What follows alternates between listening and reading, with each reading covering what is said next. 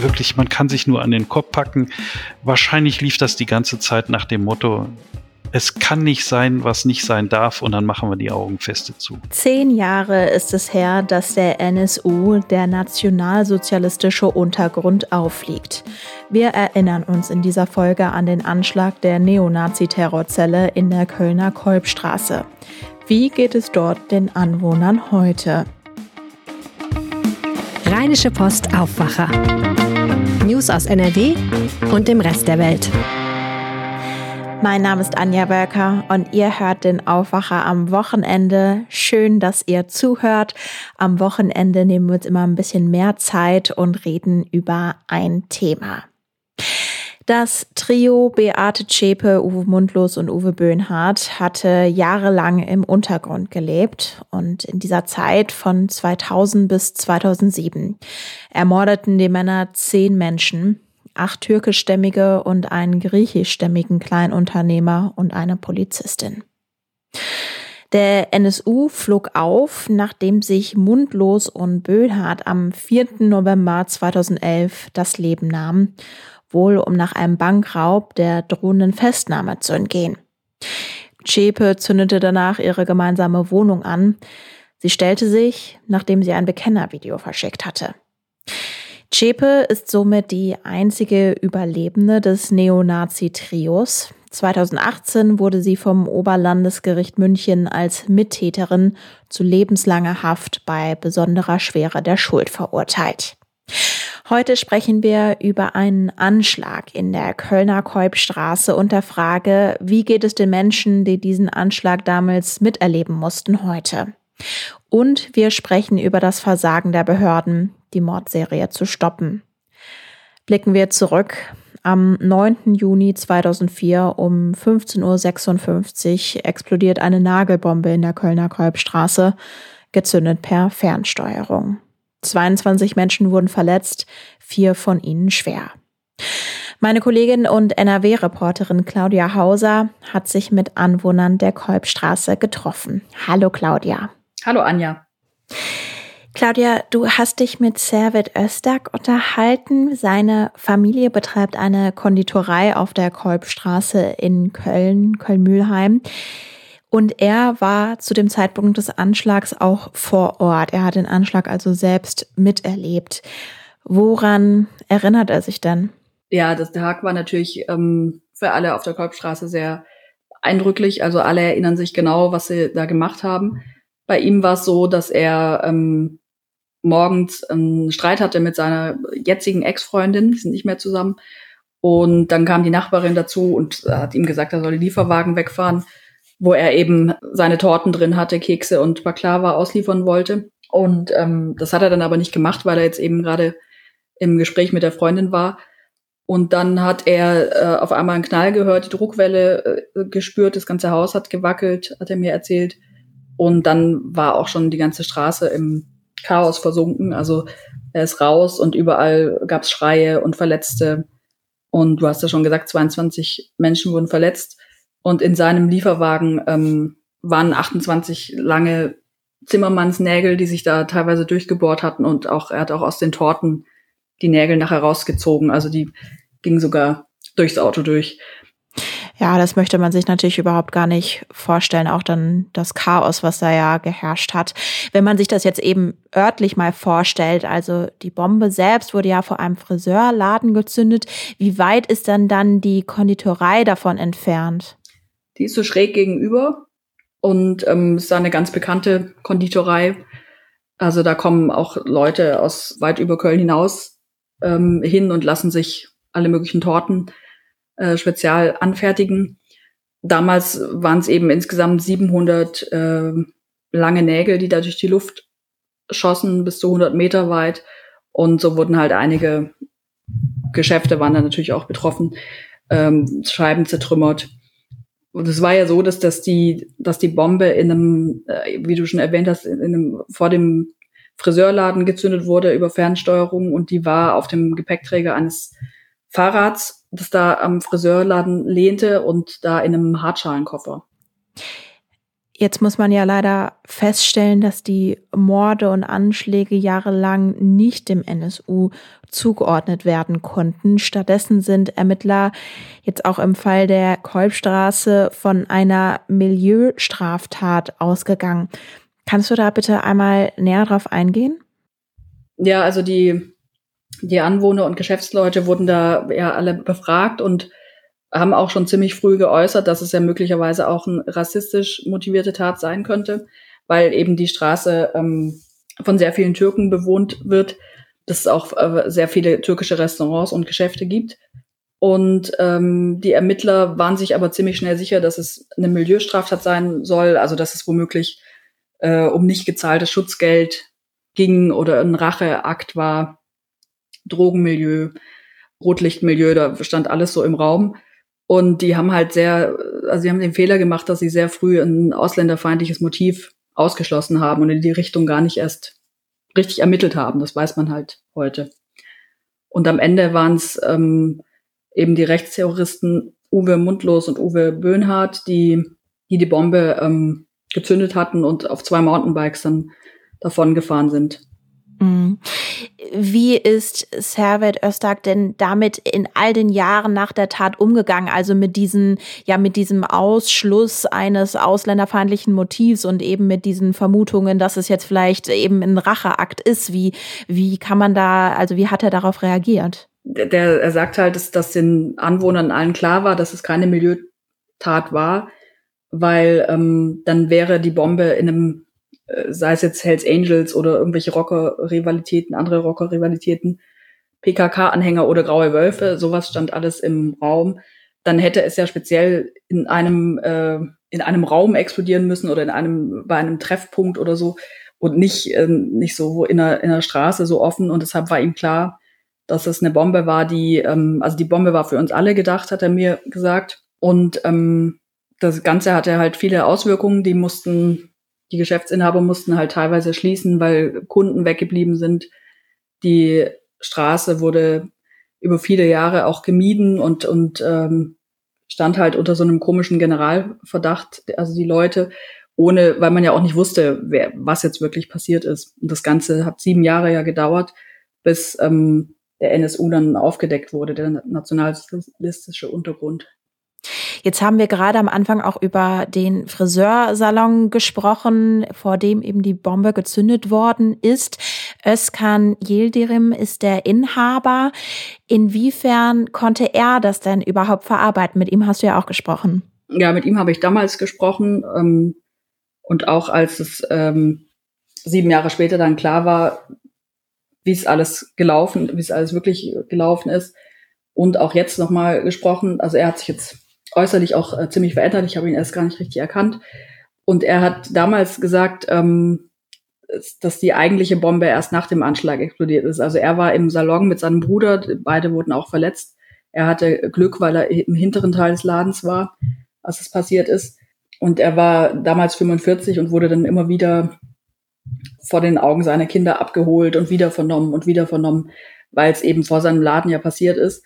Und so dachte man, er hängt da irgendwie mit drin und es richtet, es, es, es hat sich gegen ihn gerichtet, so war halt eine Vermutung. Und ähm, das hat ihn sehr belastet, auch die ganze Familie. Und es ist ein äh, ziemlich schüchterner Mann, also es war ihm alles zu viel. Er wollte auch damit abschließen. Und er hat dann ähm, erst sein Geschäft verkleinert und hat nur noch so in so einem Hinterzimmer die Haare seiner Stammkunden gemacht. Und dann ist er aber irgendwann auch ganz aus dem Laden raus und hat jetzt inzwischen einen neuen Laden Friseurgeschäft wieder ein großes, auch auf der Kolbstraße, aber einige hundert Meter weiter weg jetzt von dem alten Laden. Da ist jetzt heute ein Juwelier drin. Und genau, er sagt, dass er ähm, dazu jetzt eigentlich gar nichts mehr sagen will, dass es ihm heute gut geht wieder. Ähm, aber damals wurden halt immer wieder Erinnerungen wach, ähm, wenn irgendwo ein Fahrrad lehnte, vor allem vor seinem Laden. Deshalb musste er da raus. Und er will zu damals nichts mehr sagen, weil du das Gefühl hast, dass, weil das einfach noch so tiefe Wunden, ähm, also so tiefe Wunden hinterlassen hat. Äh, oder was hast du da für einen Eindruck von ihm gewonnen? Ja, er, er will auch irgendwann abschließen. Also der, er hat, der wurde damals natürlich auch sehr belagert von den Medien. Es waren auch ganz viele Politiker in der Straße, die sich mit ihm treffen wollten, sich entschuldigt haben. der Kölner Polizeipräsident, der damalige Wolfgang Albers, hat sich auch entschuldigt vor, bei den Anwohnern, dass man eben in die falsche Richtung ermittelt hatte. Und das war ihm irgendwann alles zu viel. Er ist wirklich ein schüchterner, zurückhaltender Mann und er wollte irgendwann seine Ruhe haben. Kann man auch nachvollziehen. Ja, absolut. Also auch wenn ich persönlich spreche, also da jedes Jahr auch dann auch natürlich an solchen Jahrestagen dann auch immer wieder dran erinnert zu werden, ähm, ja, mag man sich wirklich gar nicht vorstellen. Ähm, du hast jetzt eben gesagt, Özkan Yildirim, der sagt, ihm geht's heute gut.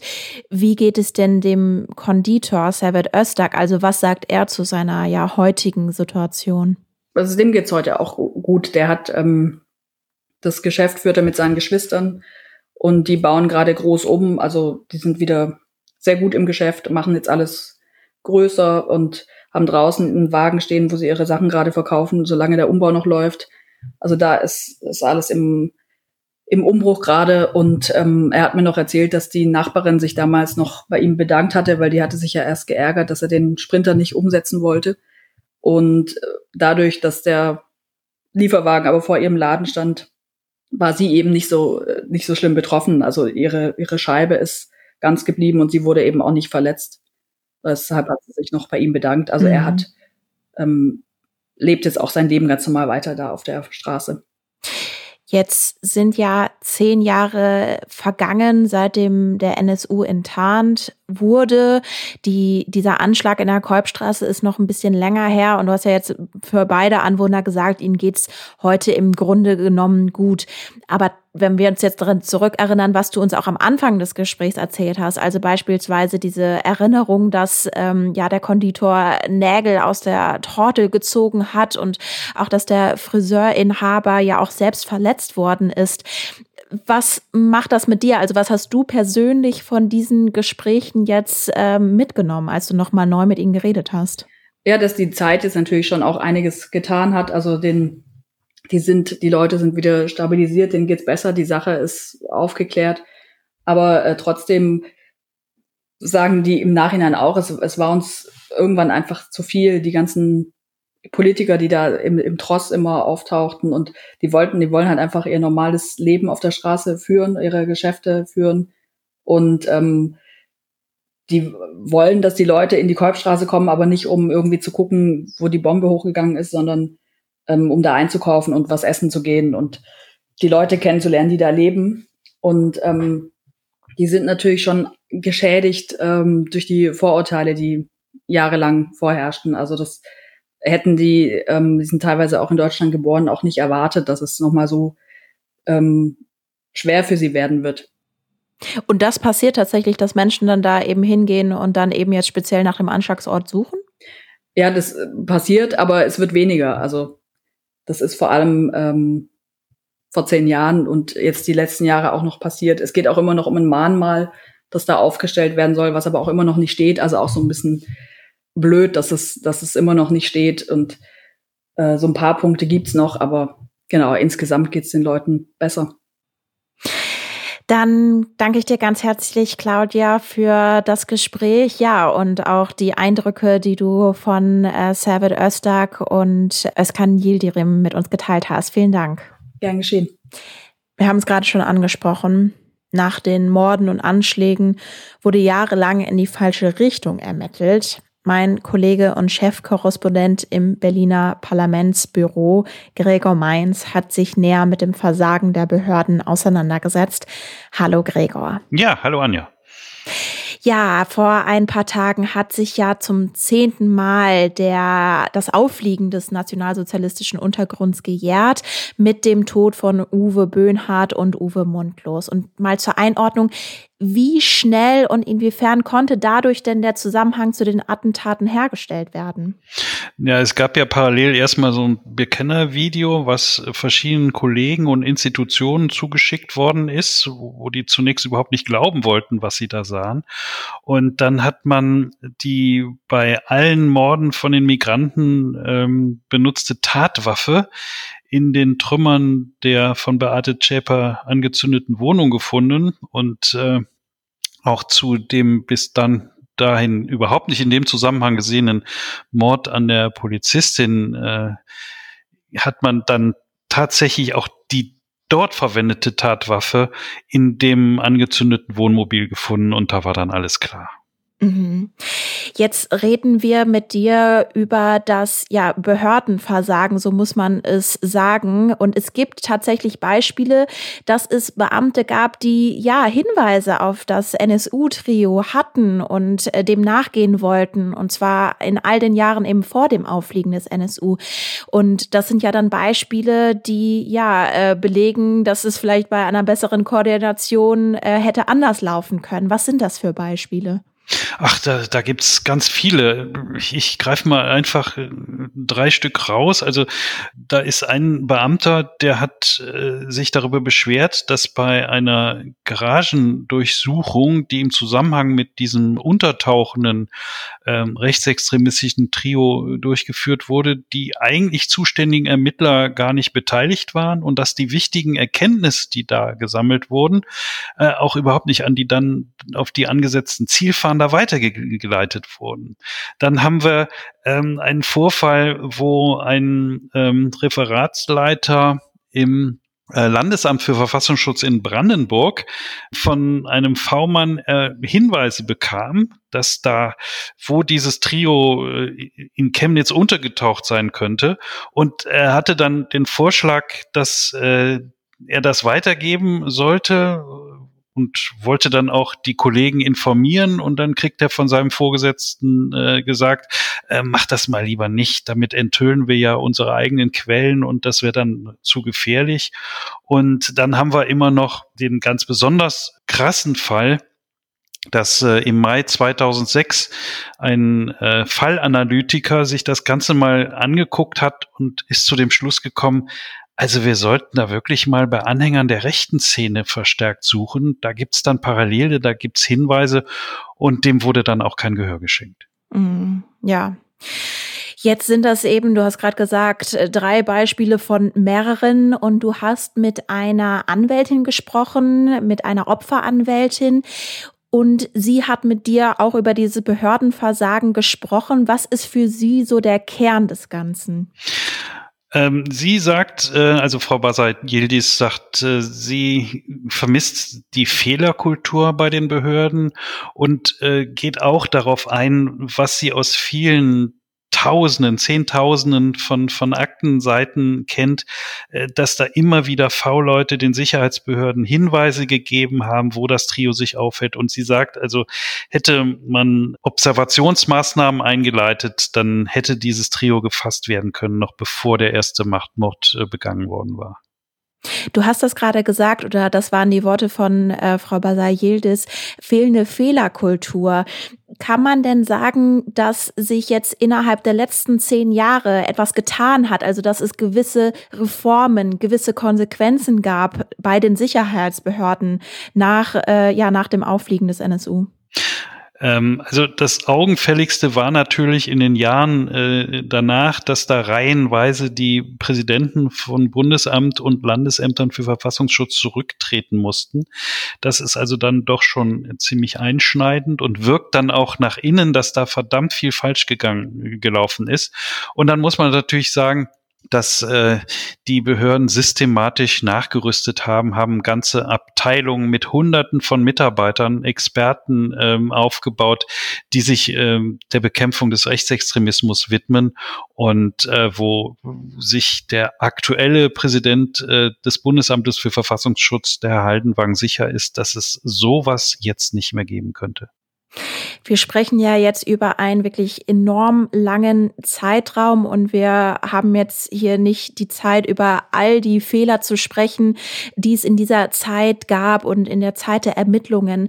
Was äh, sticht deiner Meinung nach denn noch am meisten heraus? Also jetzt gerade, wenn wir über im Podcast darüber reden, was sollten quasi unsere Hörer und Hörerinnen mitnehmen? Was ist so, ja, ähm, das Einschneidendste aus deiner Sicht?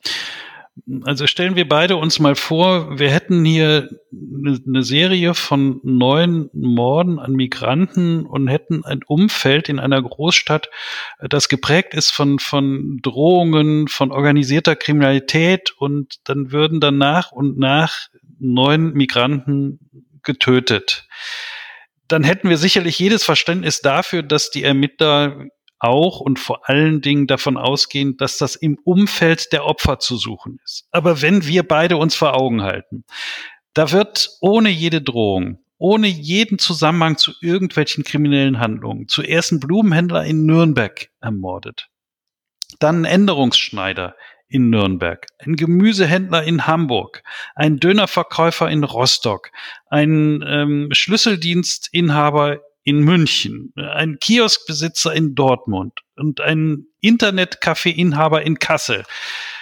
Ja, ehrlich, kämen wir denn darauf zu sagen, ja, das ist alles unter einem Motiv zu bearbeiten, das ist aus dem Umfeld, direkten privaten Umfeld, geschäftlichen Umfeld, also ich muss sagen, wie blöd war denn das von den ermittelnden Behörden, dass sie da gegen alle Vernunft immer wieder an der Sachen festgehalten haben, dass es sich dort äh, tatsächlich um Opfer gehandelt haben muss, die teilweise äh, selbstverantwortlich gemacht wurden dafür, dass äh, sie zu Tode kamen.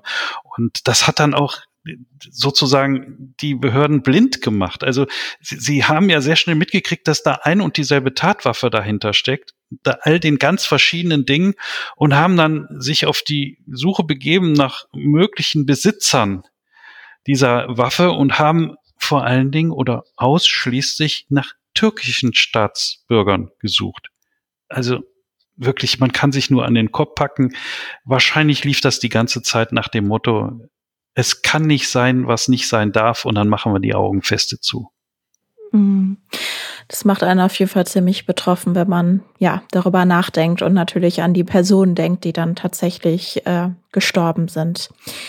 Im Fall vom NSU wurde Beate Zschäpe zu lebenslanger Haft verurteilt und jetzt sprechen wir natürlich zehn Jahre danach und viele Opferfamilien, die beklagen auch immer noch, dass einfach nicht alle Fragen aufgeklärt worden sind. Also wer womöglich hinter dem Trio stand beispielsweise. Wie blickst du denn dann jetzt in die Zukunft? Äh, was kann man, äh, ja, was kann man dazu sagen, wenn, wenn man einfach weiß, ja, das stimmt, es sind tatsächlich nicht alle Fragen geklärt worden. Da bleibt noch was zu tun. Es gibt auch noch laufende Verfahren, die noch nicht abgeschlossen sind. Ich weiß nicht, ob die irgendwann eingestellt werden, weil man nicht weitergekommen ist. Ähm, ich kann mir vorstellen, dass äh, nach dem ein oder anderen äh, Vorgang äh, weitere Untersuchungsausschüsse ähm, sich mit den Fällen beschäftigen. Da waren ja zahlreiche äh, Aufklärer unterwegs, die immer wieder ähm, wenn sie Zeugen da hatten und nicht nur nach dem engen Zusammenhang äh, zu Zschäpe und äh, einschlägigen Mittätern äh, befragt wurden, sondern auch, wo die Untersuchungsausschussmitglieder dann wissen wollten, wer denn da in dem Netzwerk noch eine Rolle gespielt haben, könnten sich darauf beriefen, dass sie nur eine begrenzte Ausnahme, Aussagegenehmigung hatten. Und ich denke, an der Stelle, da dürfen wir nicht locker lassen, bis wir die Dimension der ganzen Bedrohung klarer vor Augen haben. Gregor Mainz, ganz herzlichen Dank für das Gespräch. Gerne. Und das war der Aufwacher am Wochenende. Wenn ihr sagt, ihr möchtet gerne mehr von solchen Recherchen und Analysen hören, dann abonniert den Aufwacher doch gerne in eurer Podcast-App des Vertrauens. Jetzt wünsche ich euch ein gutes Wochenende. Wir hören uns am Montag wieder. Bis dann. Mehr Nachrichten aus NRW gibt's jederzeit auf RP Online. rp-online.de